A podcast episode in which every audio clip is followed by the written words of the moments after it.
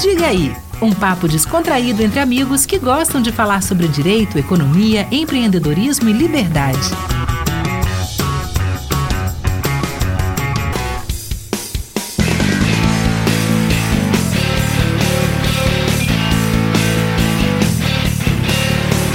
Fala galera, diga aí!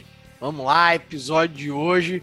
Um episódio menos doido, né? Menos filosófico e viajante do que o nosso último episódio do Ideias, né? Que foi o Ideias sobre direito e política. Apesar de que eu gostei muito do, do episódio. Hoje acho que vai ser um mais prático. Hoje falaremos sobre ideias de empreendedorismo.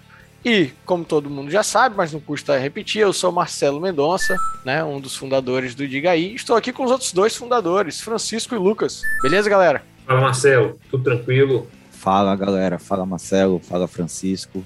Tudo bem com vocês? Tudo bem com nossos ouvintes aí? Espero que seja mais um episódio aí de muito aprendizado pra gente e para quem tá ouvindo a gente. Massa, massa. E aqui, como a gente já né, destacou no último episódio, né, em que a gente estudou, fez um estudo de livro aí, né, uma análise de livro do Porquê São Seus Fracassos nosso amigo Zé Guilherme, o Diga Aí agora tem um espaço aberto para é, patrocínio, para mantenedores. E destacando que né, já tivemos um primeiro que continua com a gente para esse episódio, que é a Casa Cor Espírito Santo. Né? Lembrando que a Casa Cor está rolando lá em Vila Velha, lá na Praia da Costa, no, no espaço em que foi feita a primeira Casa Cor, lá em 96. E, de novo, eu vou pedir ajuda de Francisco aqui para dizer o nome da casa, porque é um nome muito chique, né, Lucas? E a gente sabe que o, o chique aqui dos três, né, que sabe falar as coisas é, europeias, etc., que é Francisco, né? Até porque é o cara que já jogou bola na casa, segundo ele, né? Então ele conhece mas, muito bem. Mas assim, eu vou, eu vou falar com sotaque de capixaba, né? De como eu aprendi a pronunciar o nome, né? Helmut Meyer Friend, que é a família fundadora da, dos Chocolates Garoto, né? a casa que o povo de Vila Velha conhece bem, fica na esquina, perto ali do shopping Praia da Costa. E assim, espaço bem grande, 4.500 metros quadrados, tá, tem muito espaço decorado, tá bem legal. Ô Lucas, ele falou sotaque capixaba? É, é isso mesmo? Tem, tem isso aqui? Eu não sei, não conheço. Eu não consigo identificar quando eu tô. Se eu for para fora do Brasil, do, do estado, é, eu não consigo identificar um capixaba falando, mas enfim, eu não quero não, ser cancelado é, por causa disso. Não tem sotaque, né? Mas eu tô fazendo comparação com, com, com alemão. Então, em relação ao alemão, tinha que ter um sotaque, uma forma de pronunciar diferente os nomes. tá beleza, tá beleza. Mas aqui, destacando, né, que lá na Casa Cruz são 4.500 metros quadrados de exposição. Eu já fui, é muito irado. Eu acho muito bacana ver as novidades aí, né, da arquitetura. Então, fica o convite aí, galera. Não deixe de ir lá, tá bem bacana. E é isso. Vamos começar nosso episódio. Episódio de hoje, ideias sobre empreendedorismo. Nós tivemos vários episódios que falaram sobre empreendedorismo. A gente falou sobre empreendedorismo de uma forma ou de outra com o Renan Kepp, a gente falou também sobre empreendedorismo com a Georgia Mendonça, é, enfim, vários outros episódios que passaram por isso também. Então hoje a gente vai tratar aqui o ideias sobre empreendedorismo. Então vamos lá. Começando aqui. Eu tenho sempre dividido em tópicos, né, as nossas conversas do ideias. E o nosso primeiro tópico é, é isso é uma afirmação, tá? Eu não estou perguntando, eu estou afirmando. Agora não sei se vocês discordam.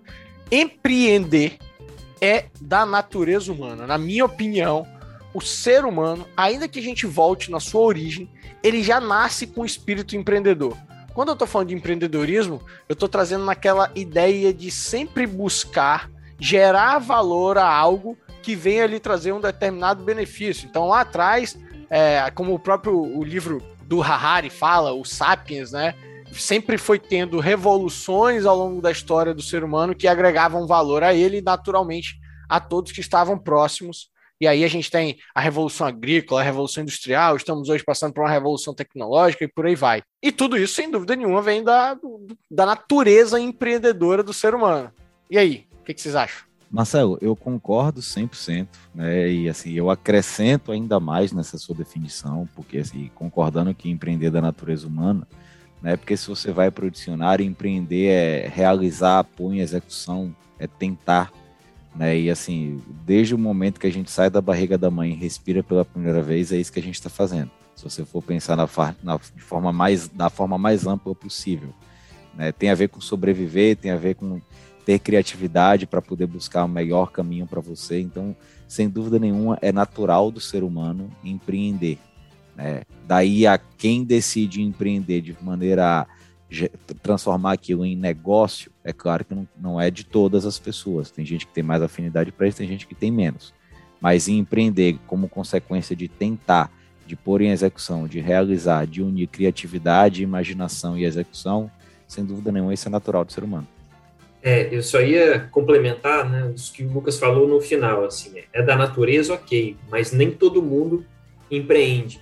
É, a gente, Marcel falou do Harari, que conta né, a história do ser humano desde a, da, do surgimento do Homo sapiens, 100 mil anos atrás. Poxa, teve civilizações que empreenderam mais do que as outras, que pô, descobriram tecnologias para fazer a revolução agrícola, depois construir cidades, prédios, e aí a gente vem aqui 500 anos atrás para 1500, os indígenas do Brasil num grau de empreendedorismo muito mais atrasados, né? Vivendo ali da, da caça e da coleta, sem criar coisas muito novas. Então, de fato, nem, nem todos empreenderam, todos acho que têm capacidade, mas alguns se limitaram a, a viver aquela, aquela vida que tinha sem criar coisas novas, sem gerar valores novos para a sociedade.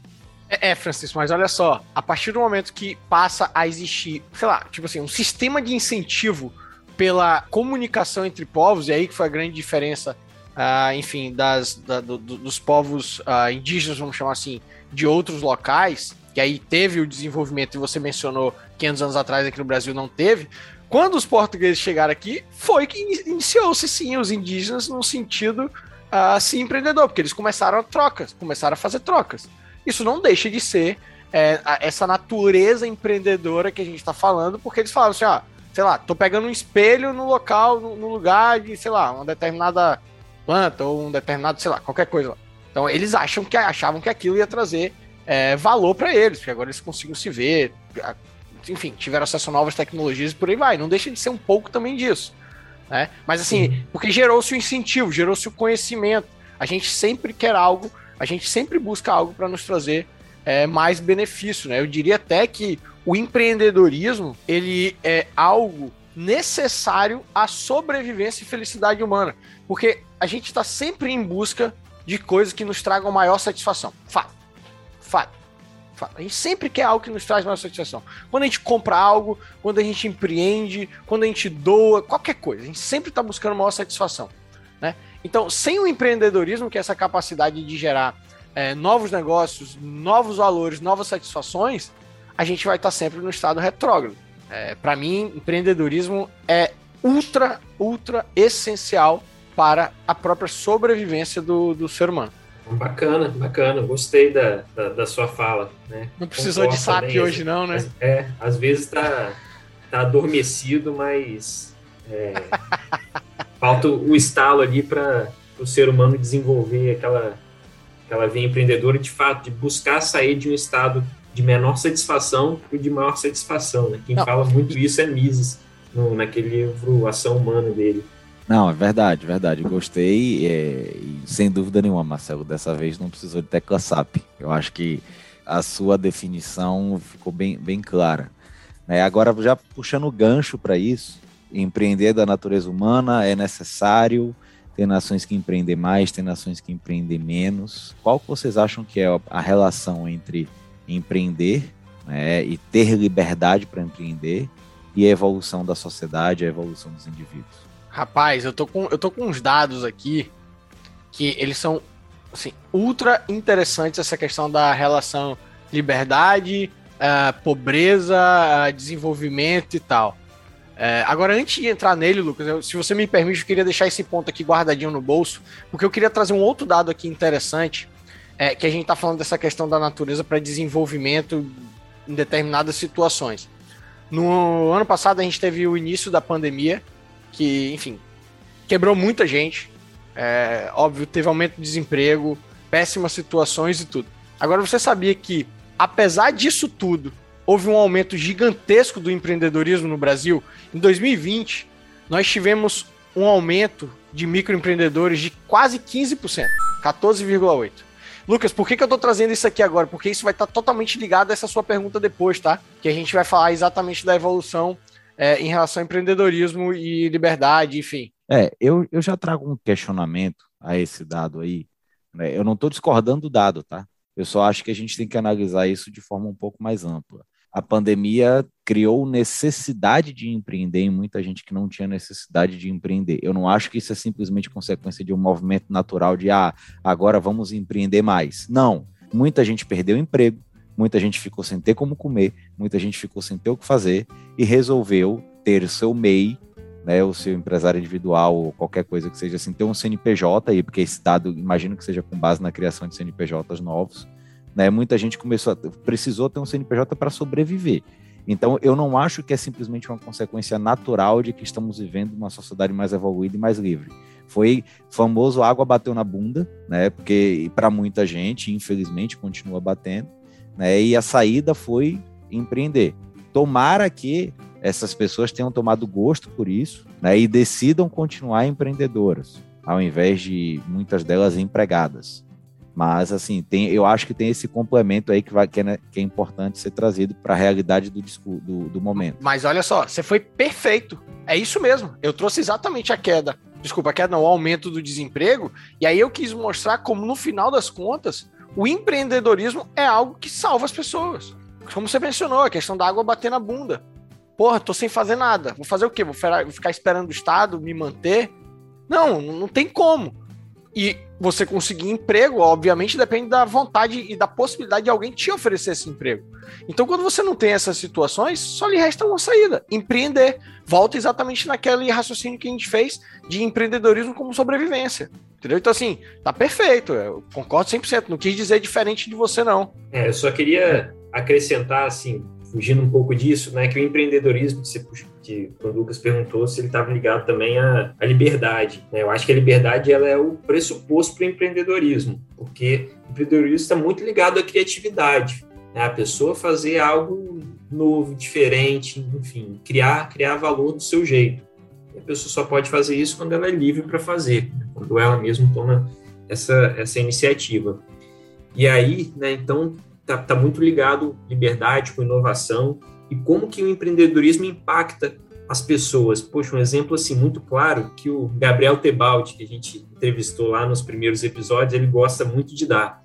A máquina de lavar roupa. Alguém, com a sua criatividade, criou uma máquina de lavar roupa. Isso economizou das famílias duas horas por dia que as famílias gastavam nessa atividade de lavar roupa.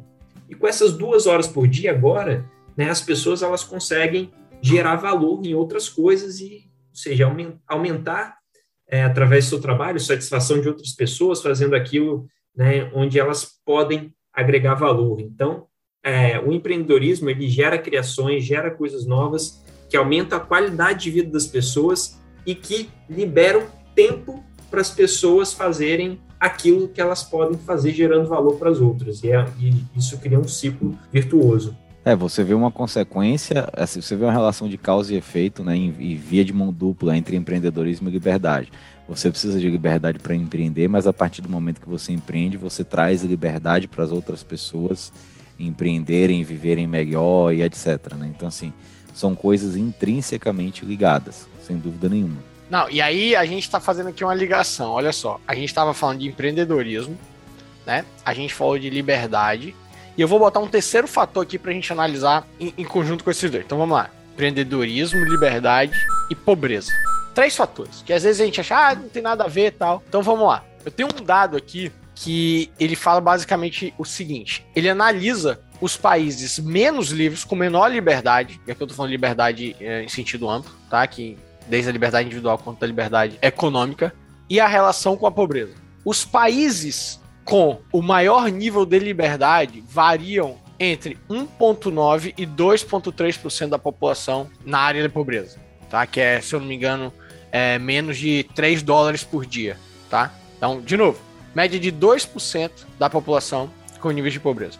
Já os países com menor liberdade individual e menor liberdade econômica variam entre 30% e 48% da população na pobreza. Ah, Marcelo, pô, o que, que isso tem a ver liberdade com empreendedorismo? Por tudo que o Francisco acabou de falar. Você só vai ter empreendedorismo, as pessoas só vão se sentir livres para poder criar, empreender e ganhar dinheiro se houver um incentivo a isso, se ela for livre para isso. A partir do momento que você vive numa nação, e aí fica até ligado com o que a gente falou no Porquê as Nações Fracassam. A partir do momento que você está num local em que é, você não tem essa liberdade, que essa liberdade de criação não é incentivada, ou que você cria e lhe é tomado, você não vai fazer. Se você não vai fazer, você não vai gerar valor. Se você não vai gerar valor, você não vai é, trazer coisas que tiram as pessoas de situações de miséria e de pobreza. Então, assim, é, é totalmente ligado empreendedorismo, liberdade e pobreza. Totalmente, totalmente.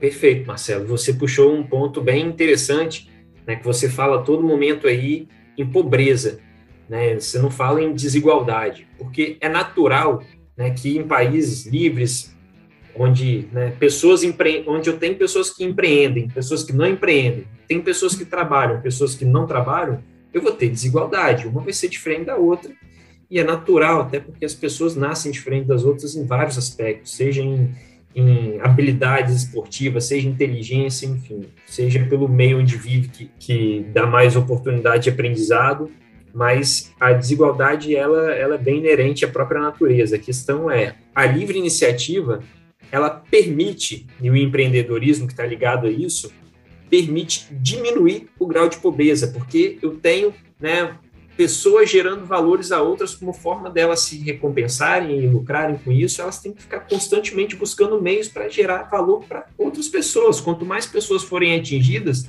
melhor. E quando eu gero valor para outras pessoas, né, eu, eu permito que elas saiam, da, saiam daquela zona de pobreza. Então, assim, o foco né, principal aqui ele tá, tem que sempre estar tá ligado à pobreza, porque é isso que se quer combater e é isso que a livre iniciativa sempre procura fazer sempre procura melhorar a vida de outras pessoas, porque quando eu melhoro a vida de outras pessoas, eu sou recompensado por isso, né, através do negócio chamado lucro. Ô, ô Francisco, agora olha só, curioso, é porque eu achei que a gente não ia entrar nessa, nesse debate aqui, e realmente não acho que seja o caso da gente se estender muito nessa questão da relação de desigualdade e pobreza, mas quando eu estava fazendo a pesquisa desses dados que eu trouxe, o engraçado é que com o aumento da liberdade diminuição da pobreza e aumento do empreendedorismo, eu tenho, consequentemente, um aumento da desigualdade, tá? Quantidade de pessoas pobres que ganham, que estão aumentando sua renda, é, pelo, aí eu, desculpa, eu não vou ter o dado aqui, final, porque, enfim, não achei, não achei que a gente ia ter, mas eu, eu vi isso. A quantidade de pessoas que saem da pobreza é maior do que a quantidade de pessoas que se tornam milionárias. Então, automaticamente, você tem a, a curva chata né, em relação à desigualdade. Apesar de eu, igual você, não achar que desigualdade é, seja um problema, mas sim é a pobreza. Eu concordo com isso. Tá? E aí tem um outro dado muito interessante que eu queria ouvir Lucas, porque eu sei que ele já debateu isso bastante. É o seguinte, Lucas, as pessoas gostam muito de criticar o capitalismo, né, o sistema capitalista. Só que o sistema capitalista é o único que permite a livre iniciativa para a pessoa empreender. Quando eu falo livre iniciativa, eu estou falando assim, de sua forma pura. Não vem dizer que determinados países e tal têm a livre iniciativa, porque no final vai lá, restringe a propriedade privada, restringe no final alguma liberdade. Estou falando livre iniciativa mesmo. Então a gente tem é, um capitalismo que vem avançando no século passado, metade do século passado para cá, 1940 ali em diante, tá? Que fomenta o empreendedorismo, já que ele permite a livre iniciativa, e ele reduz drasticamente a quantidade de pessoas na zona da pobreza. Eu estou vendo o gráfico aqui, ele chega mais ou menos lá em 1960, 1970, ele, ele dá um número maior que 2 bilhões de pessoas em extrema pobreza. A gente chega em 2015, a curva baixa para menos de 1 bilhão de pessoas, sendo que a população aumentou. E eu estou falando da pobreza. Quando eu vou falar das pessoas fora da pobreza, lá em 70, eu vou ter uma média de 3, mil, 3 bilhões e meio, e em 2015 eu passo de 7 bilhões de pessoas fora da pobreza. E é exatamente quando a gente teve o advento do capitalismo, que naturalmente tem o advento uh, da livre iniciativa, de forma mais assim real mesmo, e uma melhoria do ambiente de negócios. Marcelo, é, tem um ponto que, que, assim, além de tudo isso que você está falando, eu tenho um outro dado que eu sempre gosto de mencionar, é, que eu acho que deixa muito claro e traz para o nosso pro, no, pro mote do nosso episódio aqui, que é empreendedorismo e as vantagens de se empreender é, não só para o próprio indivíduo, mas para a população como um todo. É, tem dois rankings que eu gosto sempre de comparar, que são muito interessantes. O primeiro é o ranking de maiores IDHs do mundo. Eu estou com o ranking de maiores IDHs do mundo, ou seja, índice de desenvolvimento humano do mundo em 2020, tá? Índice de desenvolvimento humano ele considera o desempenho do país em vários critérios sociais, econômicos e etc. E eu estou do outro lado com o ranking de 2021 do Índice de Liberdade Econômica, organizado pela Heritage Foundation. Dos 10 primeiros colocados, nos dois rankings, oito coincidem. Ou seja, dos 10 primeiros colocados em liberdade econômica e índice de desenvolvimento humano, pelo menos oito coincidem. Se você ampliar isso para 12, você tem 10 pessoas, 10 países colocados. Eu vou citar aqui alguns desses oito: Singapura, Noruega, Finlândia, Nova Zelândia, Suíça, Irlanda, Dinamarca e Canadá. Estão entre os 10 países do mundo em que mais existe liberdade econômica e estão entre os 10 países do mundo com melhores condições de vida, com maior IDH. Né? A Noruega é o país que tem maior IDH do mundo e é um país que está dentro desse ranking dos 10 e vários outros por aí vai. Então, é, sem dúvida nenhuma, além de você ter um aumento muito grande da quantidade de pessoas que tiveram acesso à qualidade de vida e etc., e uma diminuição brutal da quantidade de pessoas que estão na linha de pobreza, você tem uma relação direta de causa e efeito de melhoria da condição de vida das pessoas. Não é só simplesmente começar a ganhar mais dinheiro e ter menos gente pobre, mas você tem melhoria na condição de vida das pessoas. Né? Então, assim, é, é, indiscutível e assim, é sempre bom chamar atenção para isso, né? porque o capitalismo costuma ser vendido como o mal, assim, a, a o fruto de todas as maldades, todas as mazelas que acontecem no mundo, né? E assim, você puxou aí da década de 40 para cá, ou seja, de 80 anos para cá, mas desde 200 anos para cá, quando o capitalismo de fato surgiu, a maioria das condições de vida da população mundial é indiscutível. E, cara, vamos ser, vamos chover no molhado aqui no exemplo. Vi, se não fosse o capitalismo, a gente não tinha uma vacina para uma pandemia em um ano. Não é assim, ah, viva a ciência, viva a ciência. Mas quem financia a ciência que fez a vacina acontecer em um ano? Capitalismo. Né? Quem está fazendo a vida da gente voltar ao normal numa velocidade assustadora, inimaginável 30, 40, 50 anos atrás. É a ciência, é claro que é a ciência, financiada pelo capitalismo, né? financiada pelo sistema de livre mercado, pelo interesse de empresas que querem lucrar com isso. Ainda bem. E aí, você citou alguns países que estão lá, lá no topo, né? e você citou países nórdicos, né? como a Noruega.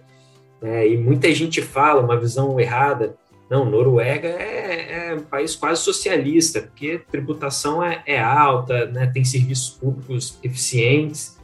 Só que o que, o que não, se, não se enxerga é que eles têm um grau de liberdade para empreender altíssimo. Né? Um, um, exemplo, né, que é um grande entrave que o Estado brasileiro acaba gerando para os empreendedores aqui complexidade tributária, apesar dos impostos serem altos lá, a complexidade é baixíssima, então não se perde tempo e dinheiro com burocracia. O Estado não é inchado, cheio de gente. Exato, muito menor. E um outro fator super relevante, cara, lá não tem praticamente lei trabalhista, elas são, são mínimas. Né? Eles, não, eles não têm justiça do trabalho, esse tipo de coisa. É, ou seja, é o Estado interferindo menos na forma como as pessoas vão fazer negócios. Né? E isso é um fator primordial para se empreender, para você conseguir de fato né, sair daquela zona, é, pô, tem que buscar, minha única opção é buscar emprego, não. Eu tenho a opção de empreender porque eu tenho oportunidades, eu não tenho um estado pesado com uma série de obrigações né, principais e acessórias jogando contra mim. Então, isso faz uma diferença enorme. Francisco, falando, fa trazendo outro exemplo de país que também está listado tanto com IDH quanto com liberdade econômica, eu nunca esqueço de uma palestra que eu assisti com Jorge Gerdau ano passado, né, da, das indústrias Gerdau, é, e ele comentou na palestra que a, a operação da Gerdau no Canadá, salvo engano no Canadá, tem uma pessoa para cuidar, interna, para cuidar da parte tributária da operação deles. A operação da Gerdau no Brasil tem 80 pessoas né, para cuidar da parte tributária. Olha o custo que isso gera e é claro que isso respinga no, no preço final do produto que é vendido para o cliente deles. Não, e, e, provavelmente, Lucas, o número de autuações fiscais aqui no Brasil vai ser 500 vezes maior do que no Canadá, porque por mais que você faça tudo certinho, vem o fisco, muda o entendimento de como você deve fazer alguma coisa, te autua e você tem que entrar com ação judicial e é uma complexidade assim insegurança absurda. E, e, aqui no Brasil, a gente parece que tem uma zorra do Estado que o objetivo é atrapalhar o empreendedor. É burocracia em todos os sentidos. Até, até que tá melhorando agora um pouquinho. Era burocracia pra cacete pra ter alvará, tem que pedir autorização para você funcionar. Aí você tem todas as obrigações tributárias, como o Francisco falou. Aí você tem que ficar todo preocupado com a questão da contratação, senão você também sofre autuação, impedimento de dar sequência aos negócios, etc. A gente já teve é, é, negócio, né, já participamos de negócio no ramo de restaurante, a gente viu como era burocrático e complicado a gente ter aquele negócio. E aí, isso me lembrou, e, e eu fui também buscar alguns dados, é, do ranking do InBusiness, né? É, o ranking do, do, do InBusiness, ele avalia a facilidade de se ter um negócio, de se abrir um negócio. E no último ranking do InBusiness, o Brasil estava na classificação 124 do mundo. A classificação é, de, é a nota 59.1. Gente, é muito ruim, é horroroso abrir negócio no Brasil. E a gente está falando de um país de pessoas criativas, pessoas inteligentes, pessoas que gostam de superar os desafios. Não é à toa que a gente teve um aumento durante a pandemia do número de empresários. Só que os caras enfrentam uma resistência gigantesca. A gente chega lá, relembrando algumas situações da pandemia. É, eu lembro de uma reportagem lá em São Paulo Cara, uma loja sendo soldada, sendo impedida de abrir. Soldada, gente, soldar. Foram lá com um maçarico lá e soldaram a porta da loja. Cara, como é que a gente empreende num país como esse? Se pegar o brasileiro e largar é, nos ambientes muito mais é, é, livres, assim, eu imagino o estrago que a gente não faria, no bom sentido, né? Na, na economia. Mas aqui é horroroso empreender. E mesmo assim a gente vai, a gente tenta a gente consegue. Celo, só para fazer um, um, gancho com, com estudo, com debate de livro que a gente teve com, com o Zé Guilherme, porque as nações fracassam, instituições. O problema do Brasil são as instituições frágeis, dominadas por uma elite composta por políticos. Isso é um grande problema. Né? Você deu o exemplo de pandemia. Poxa, é tempos como esse que se escancara isso. Né? O Dória lá em São Paulo entrando nas fábricas e confiscando máscara, confiscando álcool gel, ou seja, a propriedade privada, que é, uma, é um dos pilares do empreendedorismo, porque ninguém cria, ninguém faz algo se o Estado vier e pegar aquela criação dele, desmorona esse, esse incentivo, essa segurança que o empreendedor tem também. É, mas assim, como eu sempre gosto de trazer contraponto a tudo que a gente está discutindo aqui, eu não discordo de nada do que a gente está falando, mas verdade seja dita, tem muita coisa melhorando. Né? Tem, assim, mas eu falei, tá? Tá melhorando. Agora saiu, por exemplo, a lei, é, a lei do ambiente de negócio exatamente para melhorar a posição no doing business, tá? Isso é justo de falar, bem, bem apontado.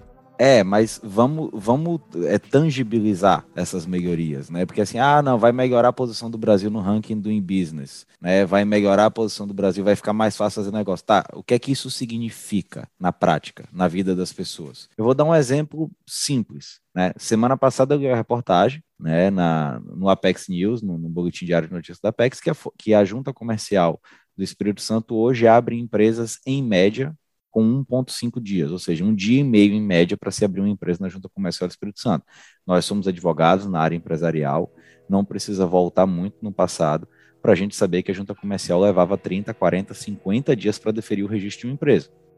Hoje, devido a alterações promovidas, sobretudo pela Lei de Liberdade Econômica, pela Lei do Ambiente de Negócios e por, pelas regulações que vêm em decorrência desses dois diplomas maiores, você tem uma facilidade de se ter negócio, de se fazer negócio no Brasil muito grande. Isso significa que o dinheiro circula com mais facilidade, significa que a pessoa vai ter mais rápido dinheiro para ir na padaria comprar o pão, que embora esteja mais caro, o dinheiro está na mão da pessoa para comprar o pão. Então, assim, é, é bom tangibilizar também, né? Exemplificar como que isso de fato gera melhoria na vida das pessoas. Não, perfeito, perfeito. Você tá, você tá corretíssimo. Agora vamos lá. A gente falou aí de tributo, a gente falou de, de questão de dificuldades burocráticas, são uh, impedimentos, são complicações que são históricas. Só que, cara, cada vez mais que eu fico lendo as notícias, né, vendo essas as notícias, e eu já deixei de ver muito veículo de de comunicação por causa da forma como eles vêm expondo e tal. Rapaz, eu tô ficando cada vez mais, eu diria assim, entre aspas, preocupado, porque a gente tem é, obrigações morais, de acordo com quem veicula, tá? Para mim não são nada morais. Situações é, de obrigatoriedade de, de inclusão, que para mim só gera discriminação da forma como ela vem sendo feita.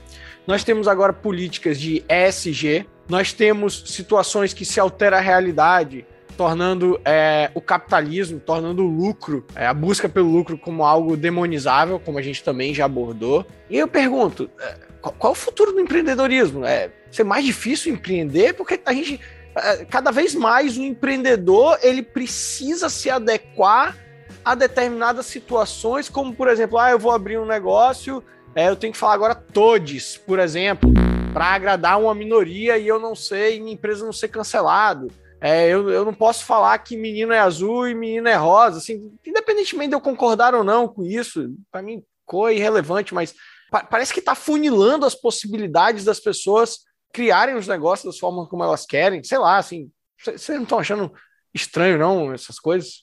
Marcelo, eu acho sem dúvida nenhuma que há um, um exagero em alguns pontos, em algumas pautas, né, em todos os aspectos, né, de liberdades individuais, é, ambiental, etc, etc, etc. Mas assim, eu acho que a gente não pode fechar os olhos para algumas coisas com relação a isso. A primeira delas é as pessoas estão mais livres para propor pautas. Né? Assim, isso é consequência de a gente viver numa sociedade mais livre do que já se viveu no passado. Né? Eu prefiro essa sociedade mais livre. Com certeza, segundo, com certeza. É, o segundo ponto é o seguinte: desde que o capitalismo é capitalismo, o mercado reage e dita os rumos né, da, da produção, dos serviços, etc. Não é diferente agora. Não dá para fechar os olhos de que o mercado de hoje demanda uma atenção a um público que não tinha atenção e tem condições de gastar dinheiro.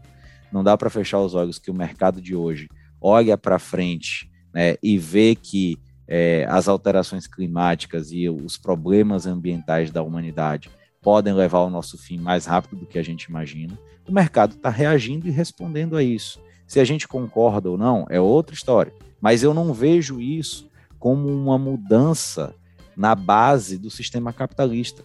É capitalismo puro e simples, respondendo à demanda do mercado e se adaptando à demanda do mercado, como sempre foi desde que o capitalismo existe. É, Lucas, mais ou menos, tá? Porque a partir do momento que você tem uma pressão de uma minoria e essa minoria, com essa pressão, é comprada por alguém lá dentro do Congresso e esse alguém impõe uma lei que vai acabar sendo praticada por todo mundo, eu fujo dessa questão da livre iniciativa, da liberdade, e uma lei vem para impor algo por conta de uma minoria no próprio sistema capitalista. Então, assim, eu, eu gero aqui um, um, um paradoxo, beleza. As pessoas estão livres para pedir mais, beleza, elas pedem, só que desde que fique aqui, no mercado. A gente vê o Estado querendo atender determinadas minorias e intervindo no próprio sistema capitalista, na Olha própria só. economia de mercado. Isso é. me preocupa. Eu, eu acho que a gente tem que só fazer um realinhamento de premissa aqui. Eu não estava falando em momento nenhum de intervenção do Estado. E outra, se for para falar de intervenção do Estado, me preocupa a intervenção do Estado. Vou, vou, abrir, vou abrir um leque amplo aqui. No ESG, no tributário, na educação, em N aspectos. Essa, a, a minha perfeito, preocupação, perfeito. a minha preocupação com a intervenção do Estado não é maior na pauta ESG, de jeito nenhum. Então, assim, eu estou tirando o Estado da nossa discussão né? Eu estou falando de sistema de livre mercado. O mercado está respondendo à demanda do seu novo perfil consumidor. Ah, perfeito. Nisso aí eu concordo, a gente está 100% alinhado. 100% alinhado. Então é que eu, eu tenho que trazer um pouquinho para a prática também para a gente ver as consequências disso, né? É. Não, assim, eu concordo com, com, com, o Lucas que de fato existem demandas novas e as pessoas estão mais conscientes da, do longo prazo, né, de ter uma sustentabilidade maior, e isso é do interesse de todo mundo efetivamente mas me preocupa também quando o Estado, né, ele quer impor regulações a partir disso, porque aí corre o risco de, de minorias ditarem o rumo de como as coisas acontecem e aí eu gero um desequilíbrio. Porque quando eu deixo só para o livre mercado, de fato, o mercado consumidor está mudando a forma dele querer consumir. Ele quer consumir coisas mais sustentáveis, ele vai optar, tendo duas opções, a escolher aquilo que for mais sustentável. Beleza, eu vou fazendo um filtro natural. Né? Mas, de fato, o problema é quando o Estado quer mostrar a iniciativa dele, mostrar que foi ele que fez isso, e aí, ao legislar, ele quebra, às vezes, o timing e desequilibra a oferta e demanda. Por exemplo, ah, não posso mais, vou, vou acabar com o combustível fóssil porque ele é poluidor, de fato é. Só que, poxa, eu acho que há uma tendência em acabar com combustíveis fósseis sim, mas desde que eu consiga arrumar alternativas energéticas aptas a substituí-las. Hoje não existe isso. Claro, senão para o mundo. Senão, senão o mundo para. Mundo. Mas, enfim, se eu nada, coloco uma lei falando, ó, a partir de 2030 não pode, pô, como é que eu vou abastecer os navios é para trazer mercadorias de outros países para o Brasil e, e, exportar mercadorias, né? Ah, até para alimentação, para trazer alimentação, alimento, então, enfim, para tudo. Tudo depende hoje do combustível fóssil. Exato. Então, beleza, é ruim? É, Corre. mas a gente vai convivendo com isso. O problema é se eu tiver uma intervenção dizendo que não pode, eu acabo desequilibrando um monte de é. coisa e gera um, um caos na, na é, Você quebra, o, o, você quebra o ciclo da evolução do livre mercado, né? Porque ele sempre traz, eu concordo 100% com o Lucas né, que ele vai se adequando e ele vai é, moldando a, a realidade prática, né? Assim, enfim, a exigência das pessoas que vai moldando o que as empresas vão oferecer. E aí a gente não pode, em nenhuma hipótese, de novo concordando com o Lucas, falar nessa situação de intervenção, porque aí você quebra todo o ciclo e tal. Agora, uma coisa tá, clara. Você tá concordando muito com o Lucas hoje, hein? É, eu tô. tá, tá estranho. Desde sábado a gente tá concordando demais. Não sei o que que me deu, não.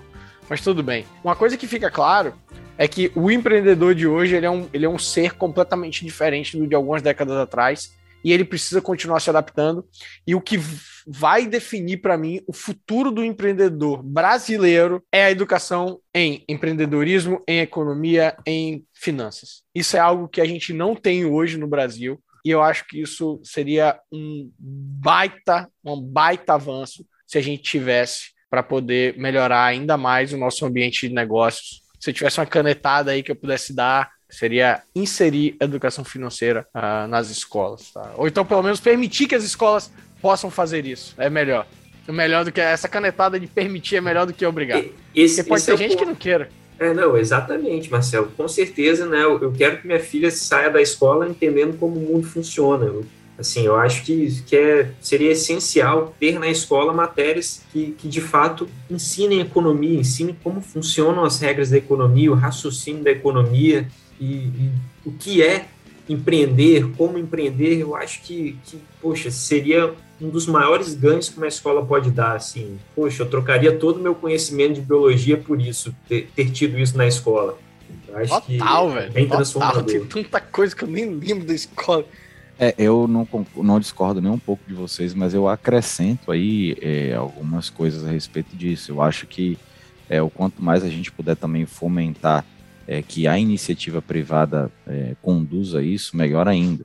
Né? Então, assim, é, o Brasil ainda tem uma cultura muito incipiente, muito iniciante de você ter a iniciativa privada investindo por conta própria na educação, né? doando literalmente doando recursos né, para iniciativas que investem na educação. Então, assim, quando você vai para os Estados Unidos e para outros países um pouco mais desenvolvidos, isso é uma realidade muito evidente.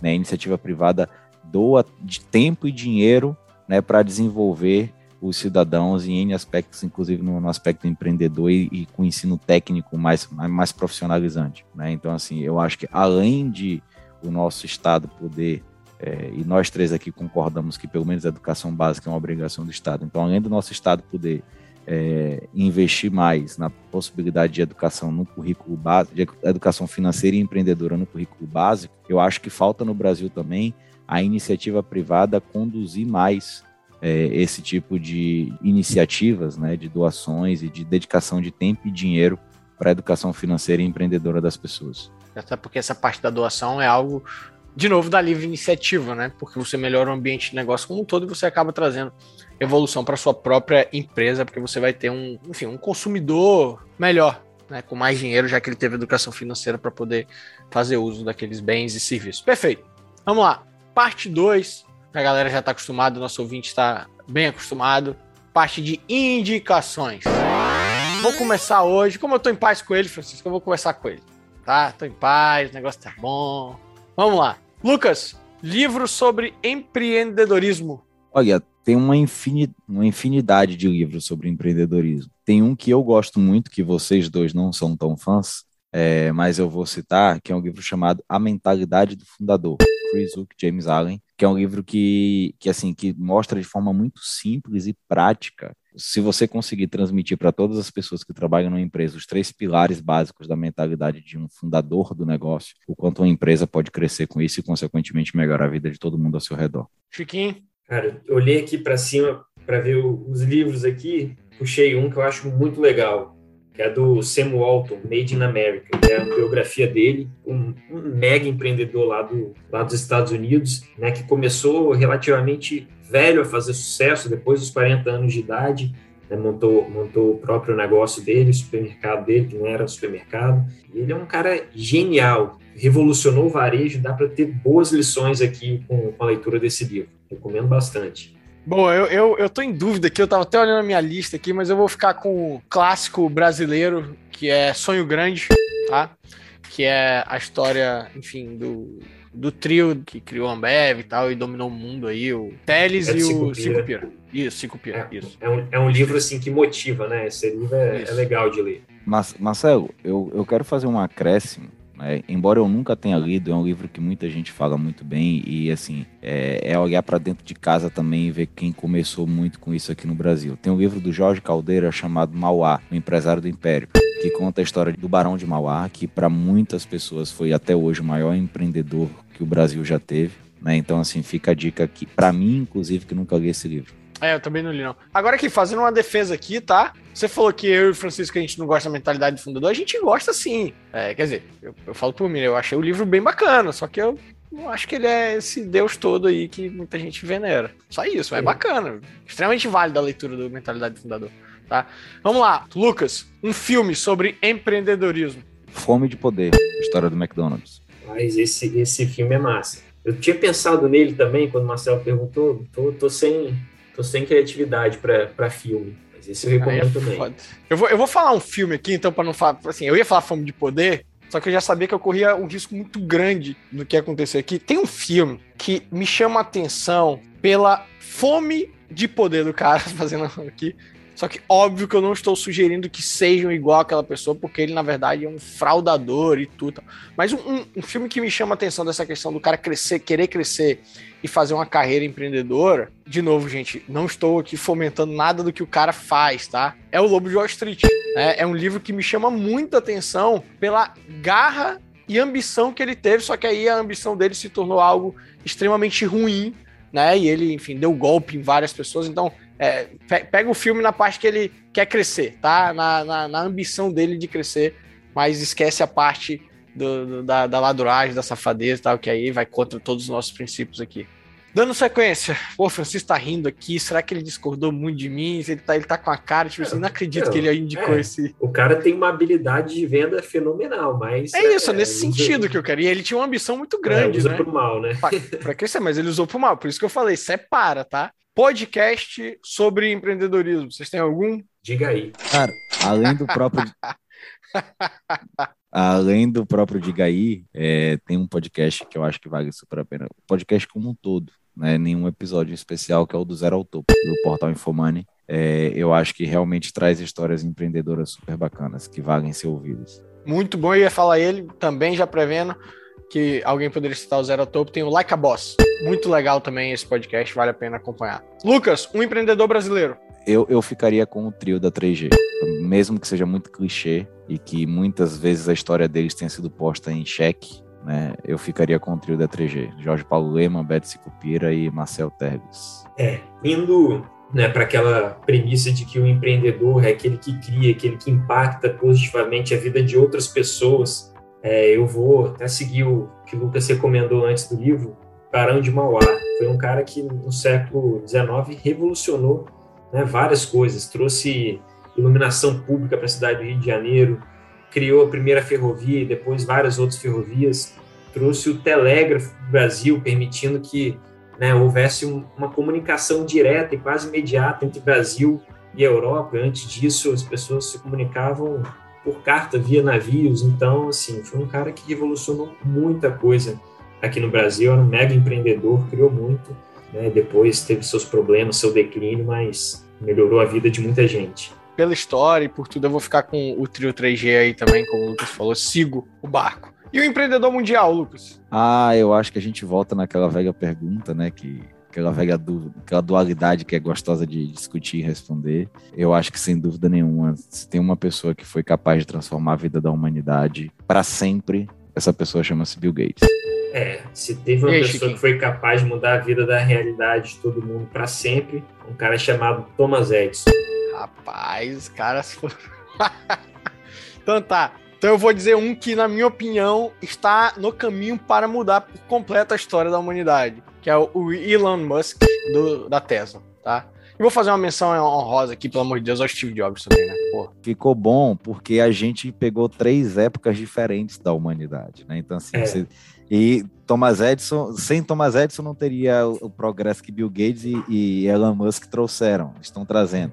Mas, sem dúvida nenhuma, foram só três fazendo, épocas diferentes. Fazendo um parênteses também sobre Thomas Edison, cara, ele era um cara fantástico, assim, ele, ele tentou, ele teve umas mil invenções antes de chegar na, na, energia elétrica. É um cara fora da curva que foi muito persistente, muito empreendedor e, pô, a persistência dele mudou o mundo.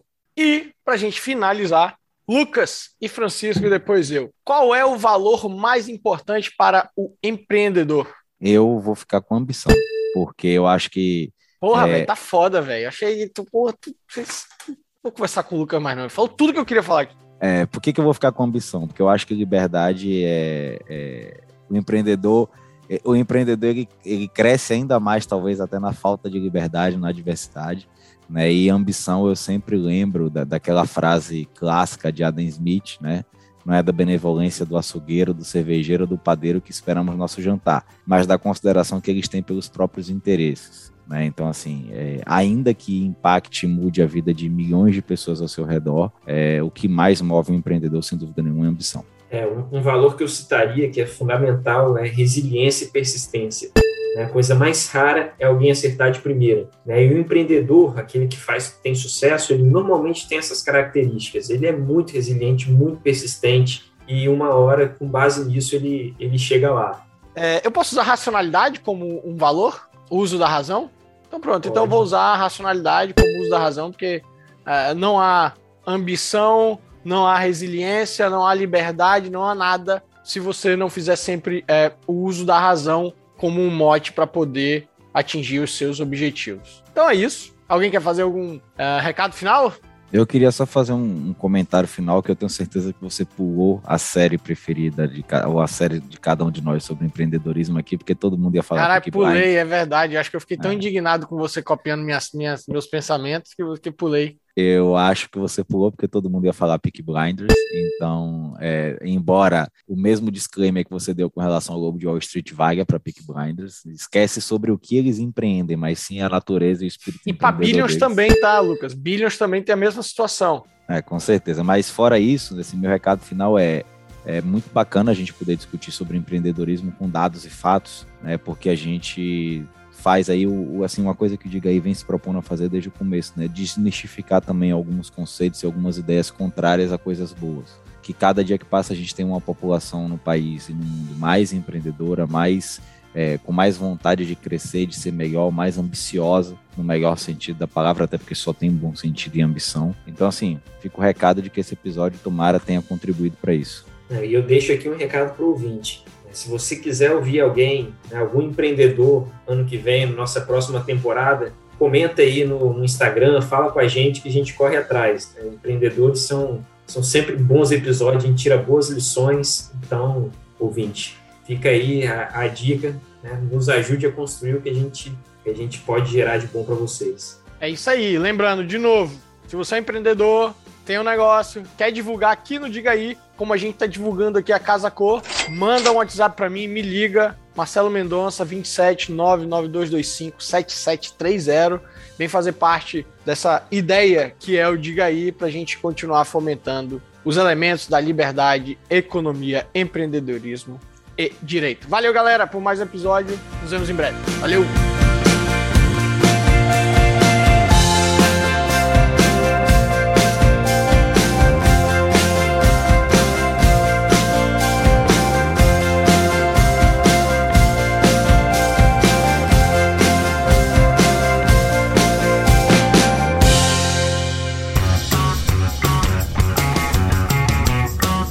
Aí, um papo descontraído entre amigos que gostam de falar sobre direito, economia, empreendedorismo e liberdade.